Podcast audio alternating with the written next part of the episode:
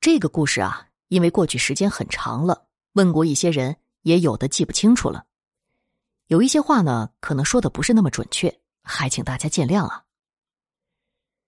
这个故事发生在沿千户小区附近，小区的南边是蓟局的铁路编组站，就是那个俗称“十八股”的地方。小张从小就挺喜欢火车的，也就是网上的大车爱好者。小张的姥姥住在大槐树那里，就是铁路的南边。他小时候甚至现在经常去那里看火车。那个时候的延千户是一片平房区，印象中还有很多工厂。那个时候的编组站规模也不如现在的大。值得一说的是啊，编组站里有条河，歪七扭八的从南流向北。现在。仍然像当年一样臭不可闻。小张呢，喜欢在那里看从济南站、济南南站下完客的列车一趟趟停进来休息，火车头再回站或去检修，看货运列车分车皮，顺着一个小坡自己溜下来，看火车头来接走一列列的车厢。那时啊，济南南站的客运量还是有的。你在铁路边玩没关系，只要你不靠近那个西侧的控制楼调度室就行了。否则的话，会有铁路工人来赶你走的。当时小张属于大槐树这片的小孩与沿千户的小孩就以铁路为界，各玩各的，也发生过几次冲突，但是都不大。小张上小学四年级的那个夏天晚上，他们几个小伙伴又到铁路那边去玩。其实呢。小张对玩儿没多大兴趣，他主要是来看火车的。两边的小孩不知怎么就玩到一起了，大家就想玩藏马虎的，就在铁路附近玩。刚选出一个逮的来，那孩子的妈妈就从那片平房中跑了出来，一巴掌甩在他的脸上：“我下午说的你都忘了啊？走，快点回家！”那孩子哇的一声就哭了，小张他们都笑了。他妈妈说。你们笑什么？我回去告诉你们大人，看晚上不打死你们。其实他们才不害怕呢。他妈妈是那种和邻居老死不相往来的人。然后呢，小伙伴又选出一个逮的来，那小孩就趴在一棵树的树干上数数。小张他们几个就进停车区藏起来。停车区里停着十多列长长的车厢，都没有车头，客车的。货车的全都有，偶尔有个火车头来拉车厢或者送车厢，丝毫不影响他们的游戏。车厢的门都是关着的，绝对上不去，只有货车车皮可以爬进去，但这样就太难逮了，就规定不能上货车的车皮，藏的位置就是蹲在轮子处，因为这里能挡住脚。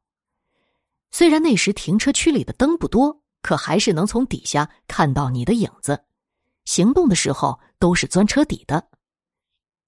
可是小张他们的行动过大，被调度室的人发现了，有个大喇叭就开始喊：“哎，那些小孩滚蛋，压死活该啊！”然后又有几个工人骂骂咧咧的过来了，吓得小张他们都向北跑去。那几个人一直把他们追到路边才回去。一清点人数少了两个，大家都慌了。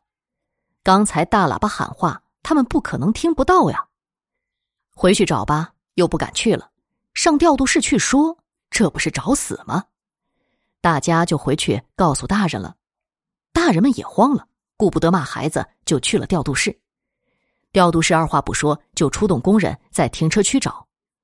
刚才有几列火车进出，他们也害怕。到了晚上一点多的时候，调度室才把两个孩子领回来。两个孩子见了家长，哇哇大哭，谁都不好意思熊他们。后来了解到啊，他俩平时挺要好的，藏也藏在一起。看到大家都藏在轮子附近，觉得没啥意思，就想藏到货车皮里。可呢，这又违反规定。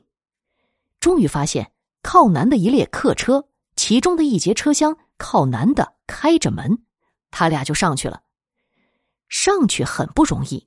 大家知道，我们在火车站上下火车的时候，因为有站台的原因，再加上车厢的那个小梯子的最后一层正好和站台平行，所以上下很方便。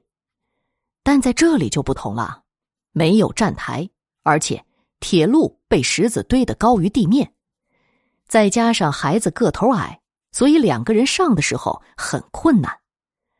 可是好歹也上去了，藏了没一会儿，就听到大喇叭喊话，他俩也想下来，就来到了那个出口。可出口有个铁板，大家都知道吧？上车的时候得把这个铁板掀开，因为。它是盖小梯子的，关列车门的时候就得把它放下去，这个都明白吧？他俩上来的时候呢，顺手把门关了，不让人发现，可能又不小心挂到了那个铁板，铁板一下子就盖死了。当时没想这么多，可下车的时候才发现了。门倒好开，门没锁，可那个铁板无论如何也掀不开了。就这样。他们到不了那个小梯子，本来没有站台的原因，相对就高了，站在那个铁板上就更高了，谁也不敢往下跳。他们就想到最后一节车厢去，然后再从后门下来。其实啊，后门也是关着的。就在他们推开车厢之间的门的时候，列车咣当一声，挂车头了。他们住在铁路边多年，也知道这种事儿了。列车一挂车头，就说明车头检查完毕，一会儿呀就要开车了。俩人都慌了，又来到那个门口，准备什么也不管了，跳下去。可这个时候，列车开动了，两人就都不敢跳了。车往南开，开得很慢，车里一片漆黑，两个人坐在硬座上，谁也无心看窗外。一会儿，其中一个说：“上个厕所。”没想到厕所的门还没锁呢，他就进去了。这时，列车可能是经过石路那个铁路桥了，外面的灯比较亮。他到了厕所，刚要掏出来尿呢，往下看了一眼，愣了。那个便池深深的洞里有些水，借着外面的灯光，可以很清楚的看到水里映着一对眼睛，正死死的盯着他。吓得他大喊一声就跑了出来，拉着另外一个就跑到了前面一节车厢。另一个问他怎么了，他就实话实说了。另一个说：“胡说八道呀，那是你自己的眼睛吧？”说完后，自己也愣了。不对呀，火车上的便池和家里是不一样的，不存水的呀，直接就排到铁路上了，哪来的水呀？这不想还不要紧。一想，两个人抱在一起直哆嗦。其中一个边哭边说道：“说不定一会儿就停车了，他们就可以下去了呀。”说话间，火车过了铁路桥。这段铁路是直直的。白天的时候，坐在火车上，从第一节车厢向后望去，甚至能看到最后一节。可眼下这是晚上，什么也看不见。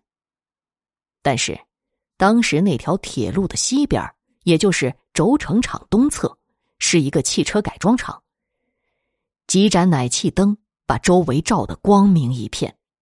因为有了亮光，所以两人胆子大了一些，抬起了头。可也因为有了亮光，他们隐约看见后面的某节车厢的连接门处，竟然有个人站着。刚开始还以为是自己的影子印在了连接门处所致，再一看，却不是。那人位于后面三四节车厢处，也就是八九节处，就那么直立立的站着。可奇怪的是，无论火车怎么晃，那人却一动不动。列车员，俩人想，不对呀，有列车员的话。应该开灯啊！这时，他们注意到，那个人正在向自己的方向走了过来。俩人就这么愣在那里看着，想跑，可是腿动不了。眼看着那人在不断的接近，转眼就到了七节和六节交接处。火车一晃，那个连接门啪的又关上了门，那人就进了六节。与其说那人是走过来的，倒不如说是飘过来的。没有正常人走路时的任何表现，就像脚下是条传送带一样。两个孩子拔腿就跑，到了第一节车厢处，再往前是邮政车厢，没路了。他们把两个车厢连接门关上，并且死死的靠着那个门，坐在地板上，不敢大声哭，只是相互抱在一起。过了一会儿，其中一个孩子慢慢的站了起来，脸贴在连接门的玻璃上，向后看。旁边一列客车飞快的闪过，他看到什么也没有了，长长的舒了一口气，叫另一个起来。起来后就问：“真的没了吗？”然后看向了后面，车里当然又漆黑一片了。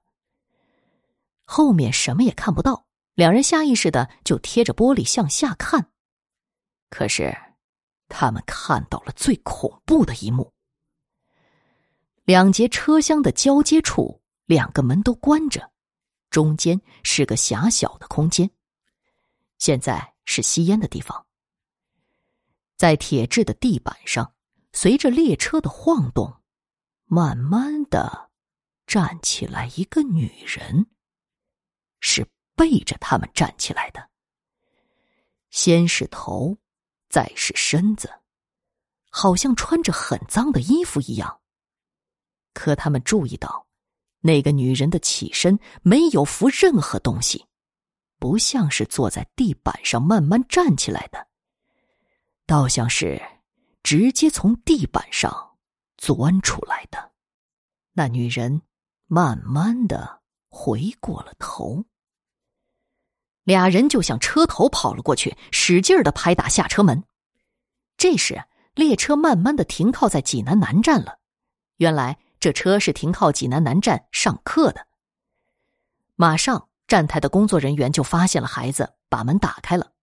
那个铁板还没有放下，两人就跳了下来，摔在站台上，哇哇大哭。工作人员把他们带到了值班室，两个孩子仍然大哭不止。后来。终于不哭了，却说不出话来了，一个劲儿的哆嗦。到了十二点多的时候，编组站打来了电话，问发现没发现一列空车上有两个孩子。就这样，俩人就回去了。在编组站那个办公室里，那俩小孩说车上有鬼什么的，大人都认为他们是给吓的。当说起车上没开灯的时候，工作人员才认识到事态的严重性。这样说吧，一般的列车晚上调车空驶的时候，包括空驶进站或出站，车厢都得开灯。因为如果晚上不开车厢灯空驶的话，会影响包括调度和行人的判断，特别是一些平交道口更容易发生事故。可那俩小孩就是认为车厢里没开灯，漆黑一片。工作人员都证明，从这里驶入或驶出的每一列车都是开灯的。如果说两个小孩说那女人是错觉的话，那么还能连开灯没开灯都分不出来吗？再后来，据小张了解到，编组站向南那个大拐弯再向南的那一段铁路是事故多发区。当时铁路边上没有护网，晚上常有行人穿越。再加上这里铁轨有很多股，北面又是一个大编组站，很多人判断不好来的火车是走哪股的，就这么被撞死了。小张有许多的初中同学就住在附近，他们都听过这么一个事情：八十年代末的时候啊，有个女人夜间横穿铁路，一列从南向北或从北向南的列车将她撞飞了过去，整个人都摔碎了。头部连着上半身飞出去，打在附近一个居民的外墙上。那墙内则是那居民的卧室。几天后，晚上睡觉的时候，半夜起来上厕所，看到墙上有一张模糊的人脸。还听说呀，有一个女人在这里横穿铁路，但铁路上停着一列客车，她就钻车底。可能是因为天色晚看不清楚，他选择的地方是两个车厢的连接处，弯着腰进去。没走几步，列车突然启动，前面的车厢一拽后面的车厢，再加上他的头正好处在车底的一个什么位置，把头都给挤碎了。